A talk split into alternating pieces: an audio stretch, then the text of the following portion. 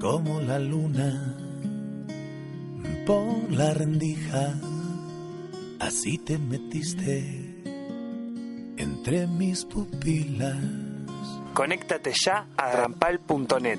Y así te fui queriendo a diario, sin una ley, sin un horario.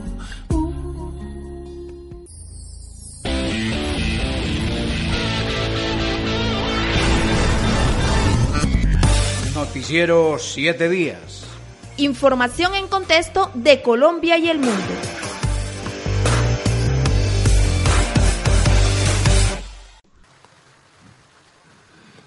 Bienvenidos nuevamente a nuestro programa N7D, Noticias 7 Días, donde hacemos un abrebocas a lo que viene aconteciendo a nivel nacional y a nivel internacional desde nuestra revista Insurrección, revista que está a cargo del Comando Central y donde nosotros tomamos algunas de las noticias más resaltantes que nos llaman más la atención para hacerlas voz y para invitar a todos nuestros oyentes a que consulten nuestra revista, a que la bajen, a que la lean, a que vean el pensamiento y nuestros criterios y opiniones al respecto de las mayores noticias que pasan, que inciden en la coyuntura nacional e internacional, que realmente marcan un quiebre para afirmar hacia dónde va dirigido nuestro proyecto revolucionario y el proyecto revolucionario de todo Colombia y de todo nuestro país. Nos acompañan en nuestra mesa de trabajo, por supuesto, la dirección, aparte de, que es del Comando Central, y los compañeros de Rampal, que nos ayudan para lo que tiene que ver con el máster. Bienvenidos entonces a nuestro programa. Hoy vamos a comentar algunas noticias de la editorial y de nuestras revistas que van desde la 125 hasta la 125 27.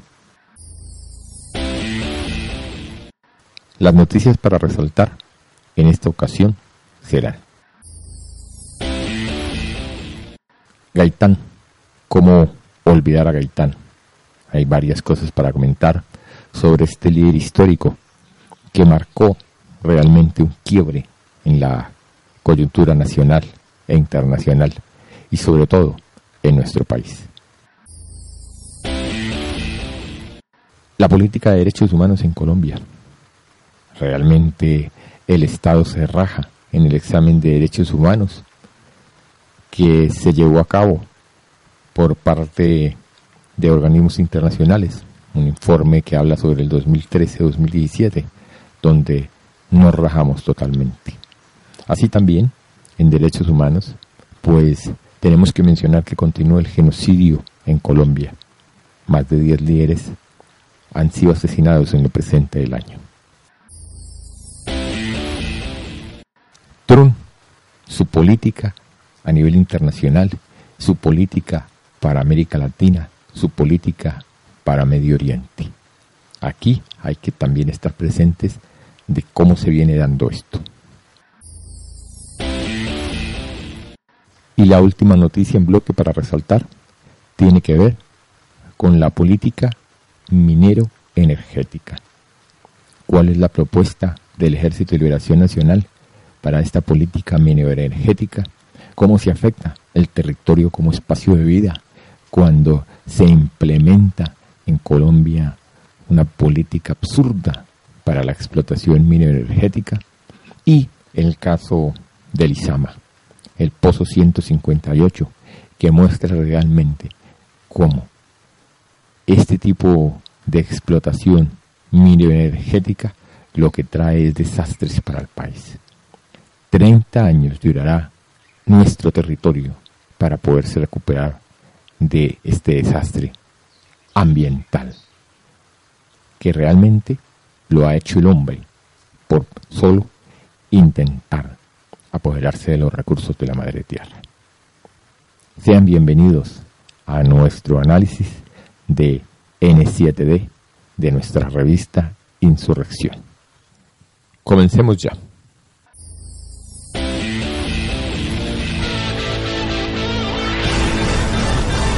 N7D. Gaitán. Lo que dijo Gaitán. En el editorial 625 se aclara un poco lo que dijo Gaitán en una de sus frases. Y la hija de Gaitán dice, ninguna mano del pueblo se levantará contra mí y la oligarquía no me mata porque sabe que el país se vuelca y se demorarán años 50 para que las aguas regresen a su nivel normal. Desafortunadamente en Colombia no solo han asesinado a Gaitán, ese líder liberal y por qué no decirlo socialista, que marcó un hito en ese quiebre de Colombia en 1948.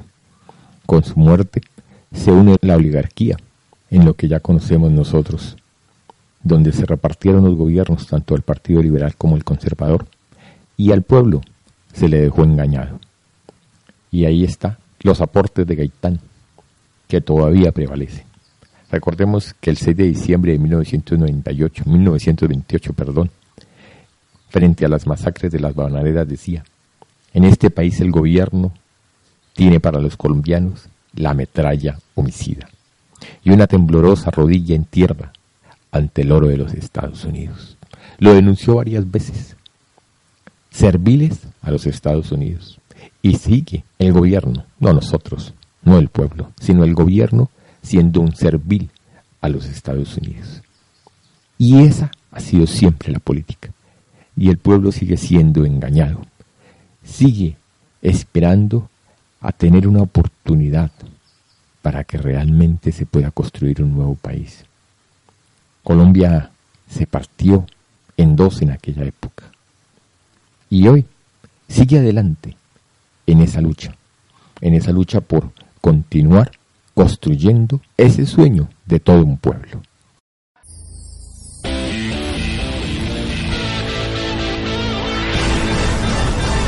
N7D.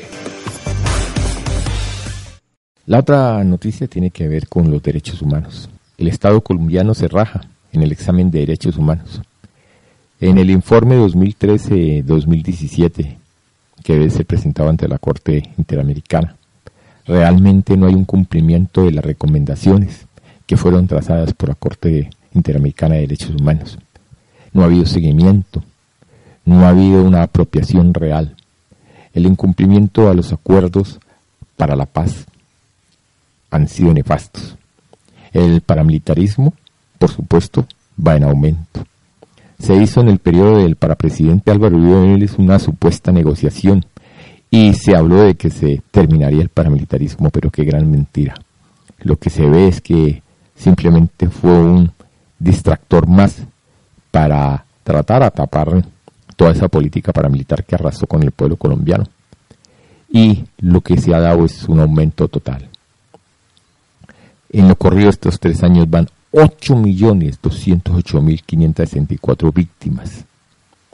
No estamos hablando de pequeña cosa.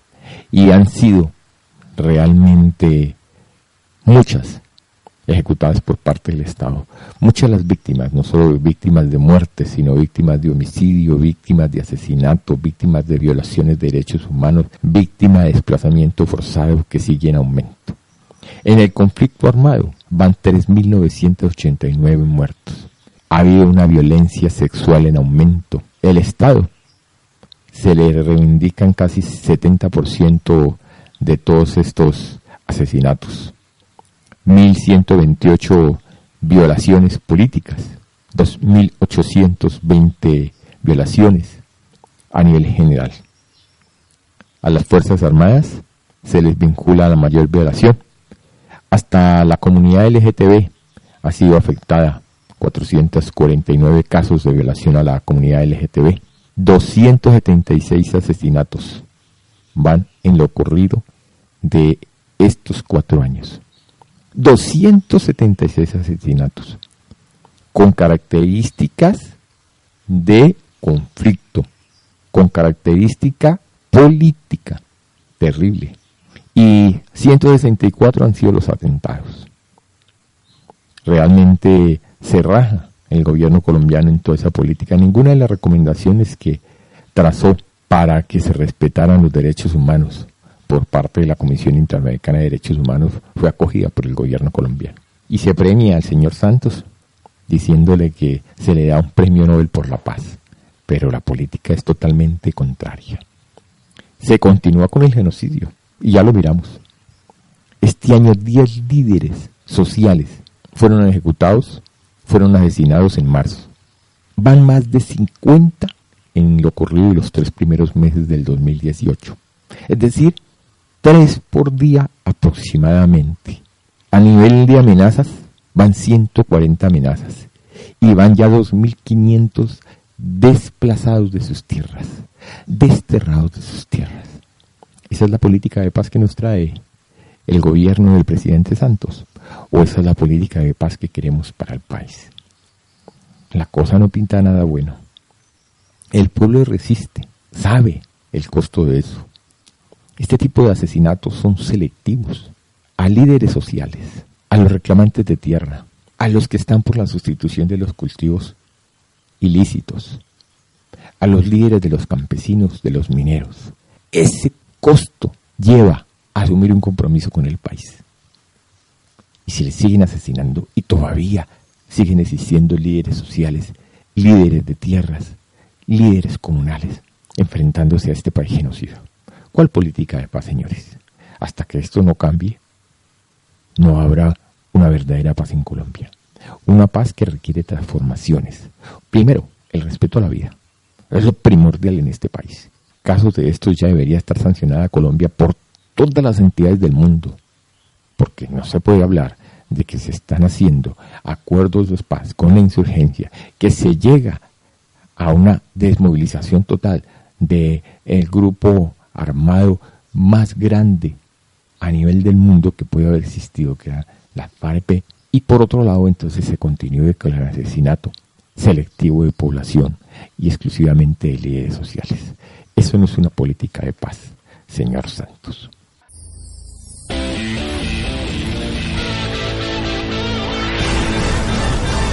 N7D. Trump y su política. Nefasta para América Latina, nefasta para África, nefasta para el Medio Oriente. Para América Latina, por supuesto, la arremete totalmente contra México. El famoso muro que está hablando, está hablando de que no quiere ningún mexicano. La arremete contra todo Centroamérica. Llevó a utilizar esa política para desplazar gran parte de su ejército a la frontera con México, supuestamente para brindarse de la migración y de que le están quitando el pan a los estadounidenses. Es una política xenofóbica, es una política racista. Y la aplica para toda América Latina. La aplica para Honduras, para Guatemala, para México, para Panamá, para todos los países que sueñan, entre comillas, con el famoso sueño americano. Un sueño americano absurdo, un sueño americano que está mezclado con droga, con asesinatos, con prostitución. O miremos lo que ha acontecido en los últimos años en las escuelas de secundaria, donde con la venta de armas sin control y con los medios de comunicación, la televisión a diario mostrando asesinatos y héroes entre comillas, ha terminado mucho joven y muchas personas muertas por estas locuras que es lo que muestra el sueño americano. Pero bueno, Colombia no está exenta de eso. Trump la quiso arremeter todavía. Y ahorita, lo que acaba de acontecer con Trump, diciendo, bueno, me ocupo de Oriente Medio, me ocupo del problema de Siria, pero también me vengo a ocupar de Venezuela. Aquí no voy a descuidar ningún flanco. ¿Qué quiere? ¿Una guerra regional para el país? ¿Una guerra regional para lo que viene aconteciendo en Oriente Medio? no había salido el titular, o no ha salido todavía el titular cuando estamos grabando esta noticia, con lo que aconteció en Siria. Ataque a partir de misiles, indiscriminado, más de 100 misiles lanzados a las principales ciudades de Siria para hacer otro Libia, para hacer otro Irak, para hacer otro Afganistán. Y ahí sí hay respeto de los derechos humanos. Otra mentira y otra falacia como la de Irak donde se comprobó y donde dijeron y afirmaron que era una mentira que existían armas de destrucción masiva. Ahora, el cuento de Siria, armas químicas, pero nadie corrobora eso, simplemente con rumores y con una mediática que se inventa como se inventó en Libia, unas noticias falsas, donde aparentemente están salvando a la población y hay miles de muertos que nunca se muestran para agredir a todo un país. Ahí está la política de Trump. La analiza nuestra revista Insurrección y vale la pena que la trabajemos.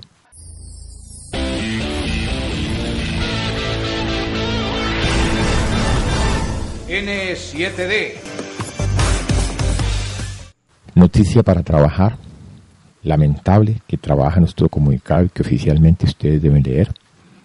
Nuevamente, un conflicto entre las insurgencias entre algunos miembros de nuestra organización, el Ejército de Liberación Nacional y el Ejército Popular de Liberación. Exclusivamente por qué? Por nuestros planteamientos. Estamos en desacuerdo con la política del narcotráfico, con las mafias que se presentan con el narcotráfico. Y estamos en acuerdo de que se sustituyan estos cultivos que solo traen una cultura de la muerte, una cultura de la violencia, una cultura del narcotráfico. Y cuando nosotros ponemos una posición de esas, pues tocamos, como dicen por ahí, callos. Y los pies se inflaman. Desafortunadamente nos lleva a, tener que prevalecer un conflicto que esperamos termine pronto. No puede haber conflicto entre insurgencias y eso lo hemos mantenido siempre. Nosotros no agredimos a fuerzas insurgentes. Ah, eso sí tenemos políticas claras en torno al narcotráfico, en torno a esas mafias que lo único que traen es destrucción y muerte para la humanidad. Vamos por la sustitución de cultivos para todo el sector que está siendo afectado, para todo Santander, para el Tibú. Vamos por la sustitución de cultivos. Eso permitirá que este tipo de conflictos no exista y nos coloquemos realmente donde tenemos que colocarnos, en luchar porque haya una política de paz con transformaciones sociales reales que permita construir país.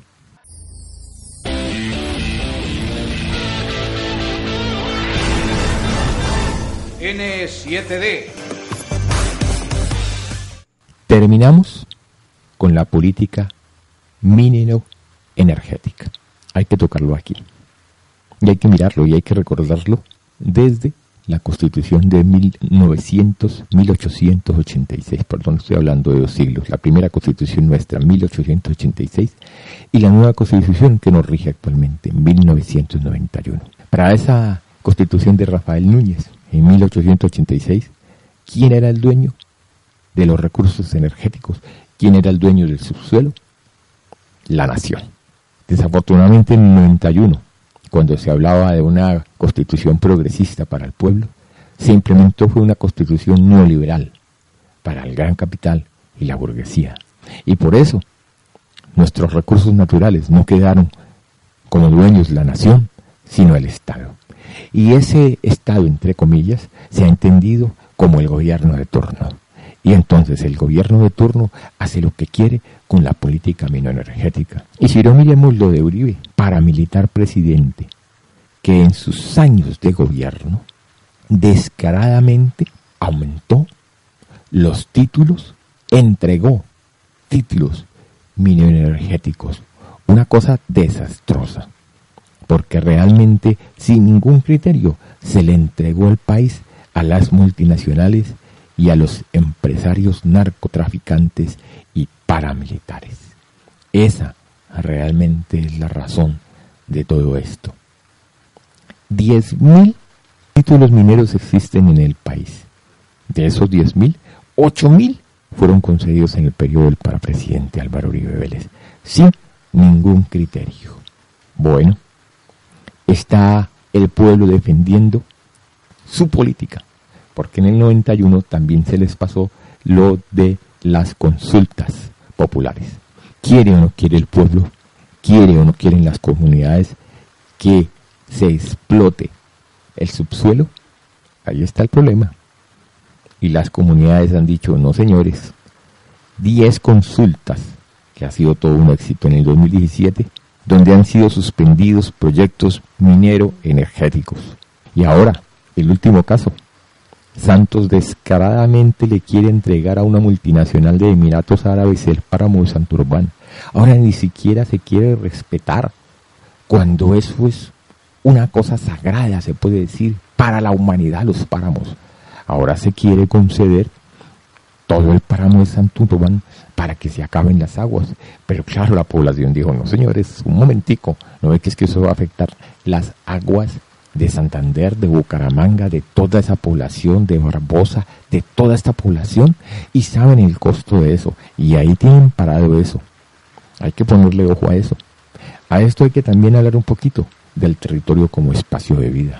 Colombia ocupa el segundo lugar a nivel mundial. ¿En qué?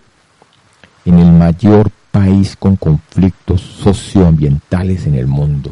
¿sí? Desafortunadamente tenemos que decirlo. Y eso pasa por un proceso de paz. Si realmente no se solucionan estos conflictos socioambientales, no podrá haber paz en Colombia. Y el POT, el Plan de Ordenamiento Territorial, que es el que califica el uso de la tierra, debe tener presente también el uso del subsuelo. Porque aquí el campesino puede decir por el uso del suelo, pero no el subsuelo. La división ¿Acaso es que la tierra la podemos dividir tan fácilmente? ¿Acaso es que no prevalece primero el ordenamiento territorial, la vida de las comunidades antes que la ganancia? Y una ganancia que para el Estado vale la pena aquí mencionarlo porque el artículo, los artículos, porque son varios los artículos lo mencionan, es irrisoria. Recordemos, eso es irrisorio. Las regalías son mínimas lo que realmente le aporta al presupuesto de la nación, lo que tiene que ver con la gran minería, es el 4%. Absurdo. Bueno, la política petrolera llega al 20% que le aporta al presupuesto. Pero a la otra, que es la que más desastres está haciendo, porque la megaminería a cielo abierto destruye totalmente al medio ambiente, lo acaba y los aporta 4% al presupuesto de la nación. Eso realmente es absurdo. Una minería sin valor agregado, una minería que no le aporta al presupuesto de la nación, una minería que en regalías aporta del 11 al 12%. La petrolera aporta al menos del 28 al 29%. ¿Quién está detrás de todo esto? Recordemos, todo esto se tramó como el desplazamiento de 7 millones de colombianos el destierro de sus tierras para poder entregar títulos mineros por el parapresidente Álvaro Uribe Vélez. Aquí vale la pena recordarlo, porque estamos a puertas de que un hijo fascista vuelva a tomarse el poder en Colombia para seguir implementando toda esta política macabra. Y ahí vale la pena volver a recordar aquí la frase de Gaistán. En este país el gobierno tiene para los colombianos la metralla homicida y una tenebrosa rodilla en tierra ante el oro de los Estados Unidos. Bueno, los invitamos a leer nuestra revista. Están todas muy interesantes, sus temas están para diluirlos, para analizarlos, para consultarlos, para desmitificar realmente lo que el gobierno dice frente a una cantidad de temas, frente a derechos humanos, frente al conflicto, frente al petróleo, frente al uso de la tierra, frente al territorio como espacio de vida. Todo esto lo podrán encontrar en nuestras revistas. ¿Está bien? Invitarlos para que la consulte en www, nuestras web www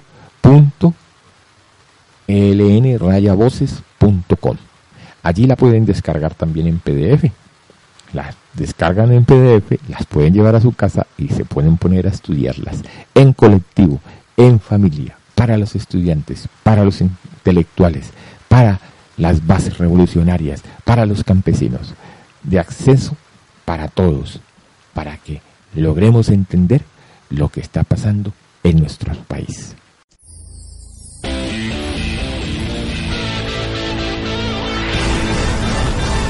N7D. Información en contexto de Colombia y el mundo.